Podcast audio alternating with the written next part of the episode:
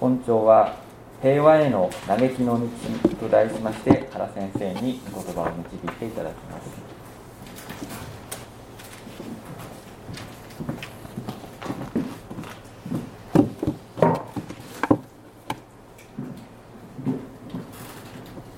おはようございます一言お祈りをします神様あなたの御言葉が開かれました。語る者も聞く者もあなたの御霊で満たしてくださり精霊が教えてくださる通りに私たちに御言葉を分からせてくださいますようにお願いをいたします。そして御言葉のうちにご臨座を表される主イエス様あなたと出会うことができますようにイエス様の皆でお祈りします。アーメン。2020年の白の手術受難週の始まりを迎えました今私たちは特別な思いでこの日を迎えています。この1ヶ月で世界の風景は一変してしまいました。今のこの状況下で世界は平和だという人はいないでしょう。この1ヶ月でどれだけの方が亡くなったのでしょう。どこにも安全地帯はありません。誰もこの疫病から逃げられません。世界中が嘆きうめいています。失われた日常失われた計画失われた平和を求め人々はもがいています。しかし本当のことを言えば今まで平和だと思っていた世界はメッキがかかっていたに過ぎません。本当の平和は人類の歴史上あのエデンの園で人が神に背いた時以来ただの一度も訪れたことがないのです。そう2000年前の春先杉越の祭りが間近に迫るエルサレムもまた失われた平和を求めてもがく人々であふれていました。私たちはここ3ヶ月の礼拝で詩編120編から始まる都の森の歌を学んできました。さあ主の家に行こうとの呼びかけから始まり数々の山を越えてエルサレムの門に立ちエルサレムの平和を祈り主を見上げて眼差しを交差させる。この礼拝への道。これは2000年前の春先でも繰り返されていました。都のぼりの歌にどんなメロディーがついていたのかは分かりませんが人々は歩きながら歌ったのです。一連の都のぼりの歌は今朝開かれている箇所の BGM でした。山辺に向かいて我目をあぐと。私がそこにいたら歌ったかもしれないですね。このような歌はけれどもしばしば中断されたのです。遠くから馬の蹄が聞こえいかめしいローマ軍の兵隊がやってくると人々は歌をやめ道の脇により身をかがめ何事もなく兵隊が過ぎ去るのをじっと待ちました。そしてその度ごとにこれは平和ではない。人々はそう現状をかみしめたのです。けれどもイエス様の弟子たちは少し違いました。彼らは期待に胸を膨らませていました。28節。これらのことを話してからイエスはさらに進んでエルサレムへと登って行かれたとあります。これらのことというのは直前にある10の皆を配って、えー、そしてそれをこう生産する、えー、皆の例えと言われるお話です。王位を授かった者が自分の町に戻ってきましてしもべたちと生産をする。そしてこの王様を受け入れなかった者が撃ち殺されるといういささか物騒な例え話であります。この話は弟子たちの耳にいよいよいよいよ主が事を起こされるのだ。エルサレムで主に従わない人たちを滅ぼして平和を打ち立ててくださるに違いないと確信させました。そして一行はオリーブ山の麓まで来たのです。オリーブ山、まあ、エルサレムに旅行された方はもっと私よりもリアリティがあると思いますけれどもそれはエルサレムの東にある小高い丘であります。エルサレムに入るために越える最後の山です。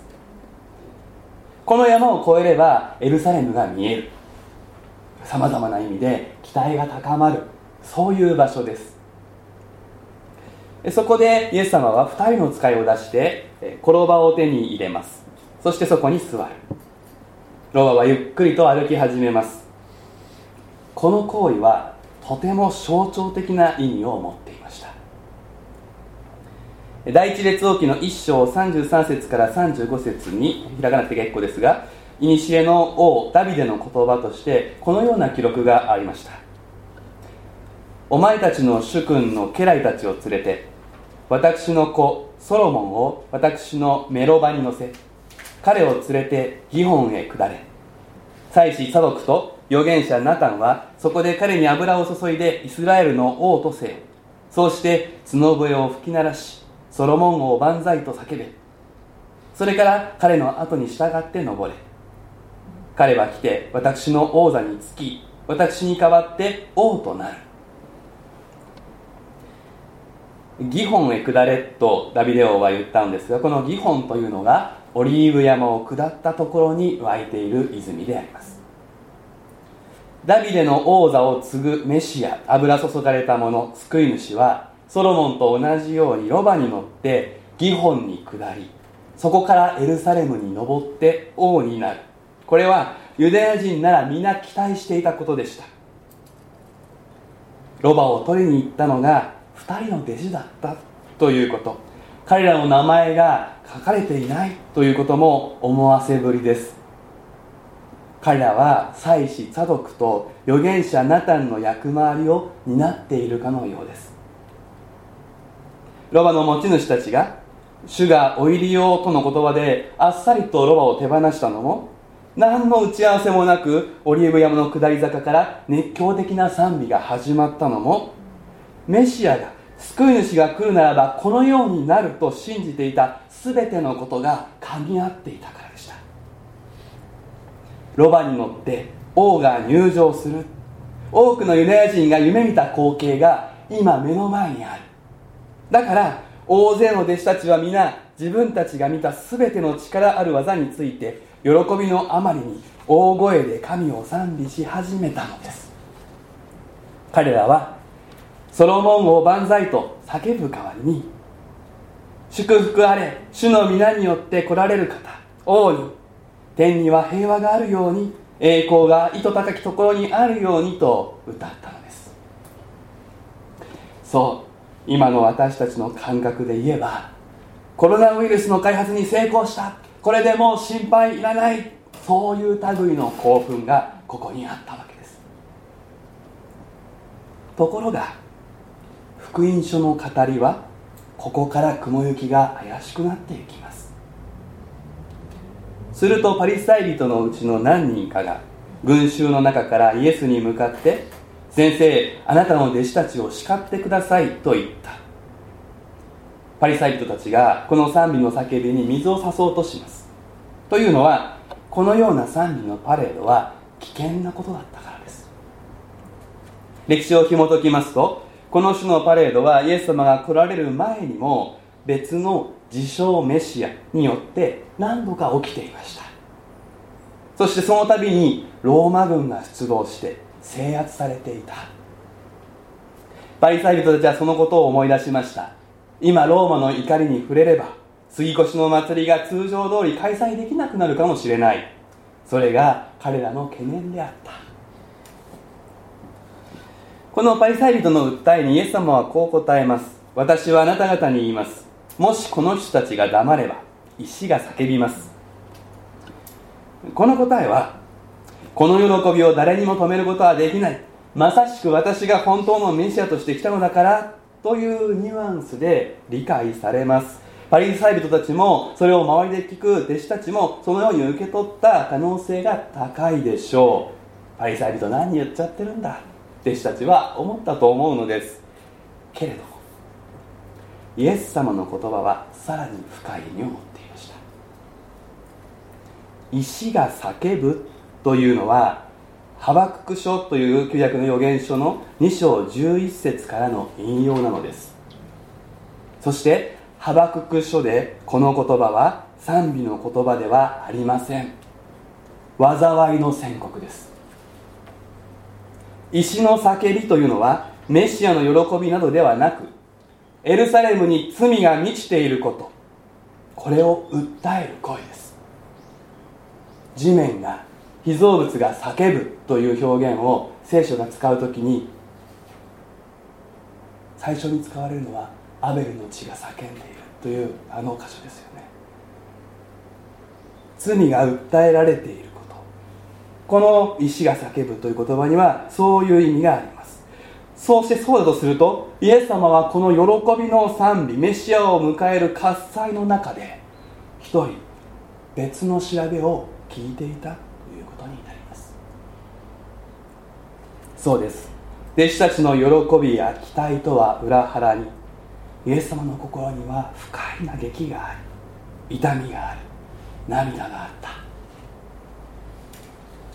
オリーブ山を下ったところエルサレムの入り口でガッツポーズでもして入場したところけれどもイエス様はそこでご自分の涙をとどめておくことができませんでした。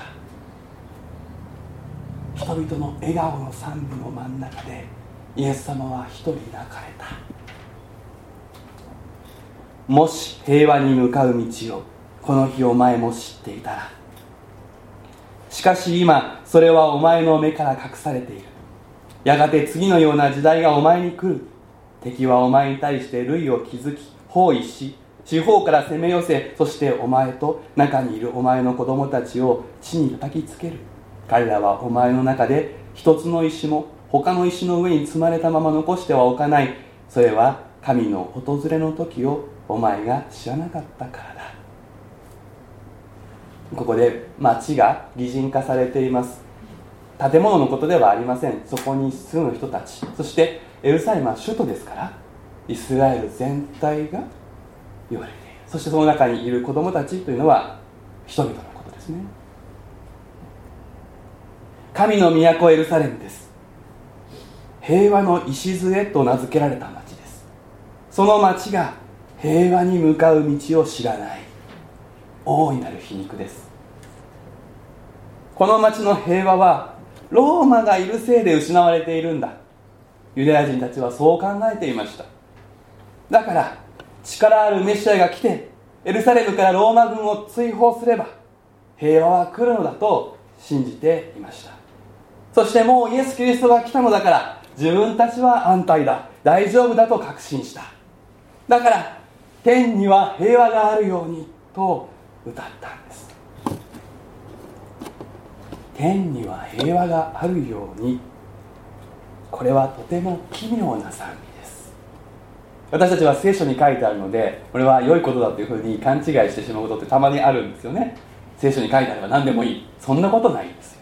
聖書には人々の間違いも書いてある。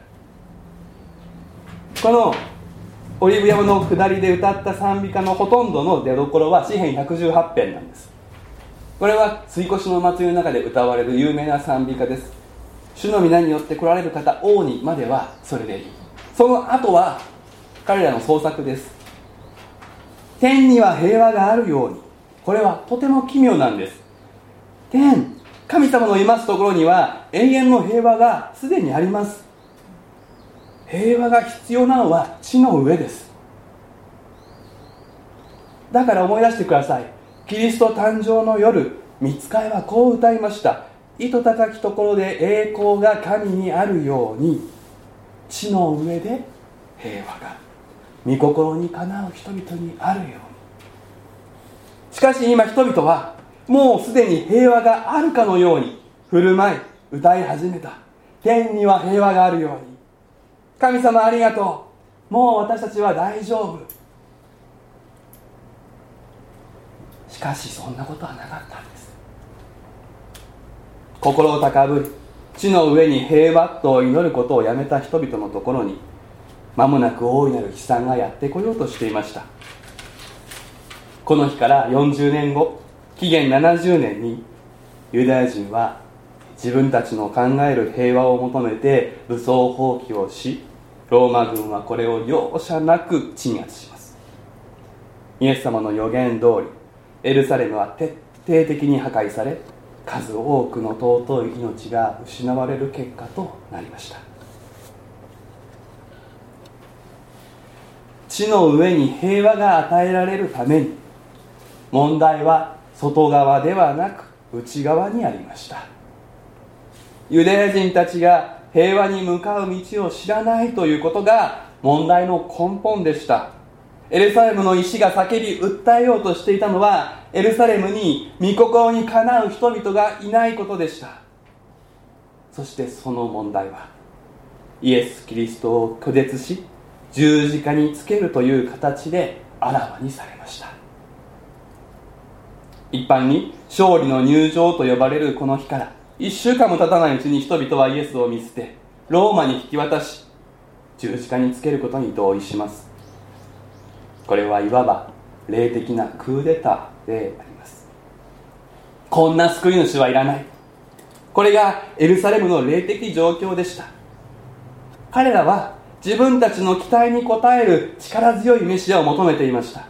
彼らは自分の考える平和自分の考える繁栄自分の考える幸せにこだわりそれに見合った救い主それに見合った神の姿を求めました。そしてそうではないものを拒絶したのです。彼は都の外に追放され十字架につけられる。誠の王の追放。これもまた旧約聖書に記されていることでした。かのダビデ王のことです。彼はアブシャロムの謀反により泣きながらエルサレムを出て行きました。ダビデ王はその時裸足で泣きながら今イエス様が泣いている。このオリーブ山を駆け上がったんです。愛する息子に裏切られる痛みを抱えてダビデはこの山に登りました。イエス様はその記憶が刻まれた場所でダビデの姿に自分を重ねつつ人々のために涙を流された。ダビデは自分の弱さ自分の罪ゆえにアブシャロムに裏切られますがイエス様はそうではない。けれどもイエス様は数日後自らの裸足で十字架を担ぎカルバリへ登る。そのことがあってもそれでもなお主を受け入れない。そうして滅びていく人々を思い全てを見通して涙された。エルサレムが知らなかった平和に向かう道。それは逆説的なことながら主イエスが進んでおられた十字架の道に他ならなかった。愛する友のために命を捨てる道。それが十字架の道です。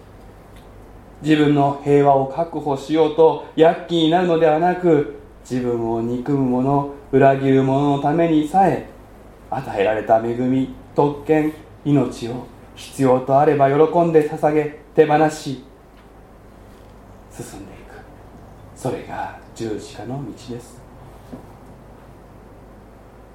私たち人類はあのエデンの園以来神を拒絶する心自分の期待に沿わない神を追い出す罪の習性をこの身に宿しています。それゆえ平和の主と共に十字架の道を歩くことができないのです。しかしそんな私たちの罪を許し清めるために平和の道を開くためにこそ十字架があったことを私たちは知っています。十字架は私たちの心が神を拒んだことのシンボルであると同時にそこから私たちを救い出す力ともなる。だからこそ主イエスは嘆きつつも自発的にオリーブ山の坂を下り十字架の道を進んでくださったのです。そして今私たちをもう一度いえ何度でもあなたも私の道を私に従ってついてきなさいと招くのです。科学が発展し経済が豊かになり神などいなくても自分たちは安全で安泰である。ほんの数日まで私たちの社会は天には平和と歌う日々だったかもしれません。しかしメッキは剥がれ落ちました。本当の平和が目に見える世界のどこにもない。そのことを人々は思い知らされています。しかし平和への道を私たちは知っています。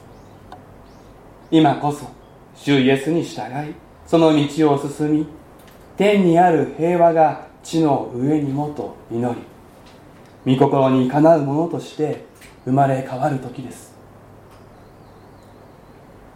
今皆さんの心はどこにありますか？主の目と心にしっかりと結びついていますか？ロバのように主イエスをお連れしているでしょうか？それとも口先の賛美の陰で思うようにならない毎日につぶやく心でしょうか？十字架の罪の許しに甘んじて甘えて主の道を歩くことをやめてはいないでしょうか。忙しいと言い訳してあなたの心と生活から主イエス様は追放されていないでしょうか。主が嘆きと苦しみを持って開いてくださった平和への道。この恵みの一日を決して無駄にしてはなりません。明日はどうなるか誰にもわからない。本当に必要な平和の君を拒絶し神との和解を受け入れず自分の道にかたくなにこだわるならばやがて大惨事を招きます。その時神を求めて叫んでもそこに神の臨在はありません。恵みの神は甘くはないのです。そうなる前から警告を与え立ち返るようにと招く神の訪れに気づかず。差し出された恵みを無視し続けておいて神は私を見捨てない。私は大丈夫と言い続けることほど愚かなことはありません。受難週の始まる今私たちは涙の主の前に自らを吟味しもう一度この道を進むことを決意しようではありませんか？お祈りをいたします。憐れみ深い私たちの神様どうかこの地を憐れんでください。この地に平和をお与えください。私たちを御心にかなうものへと変えあなたの平和を運ぶものへと作り変えてください。救い主イエス・キリストの皆で祈ります。アーメン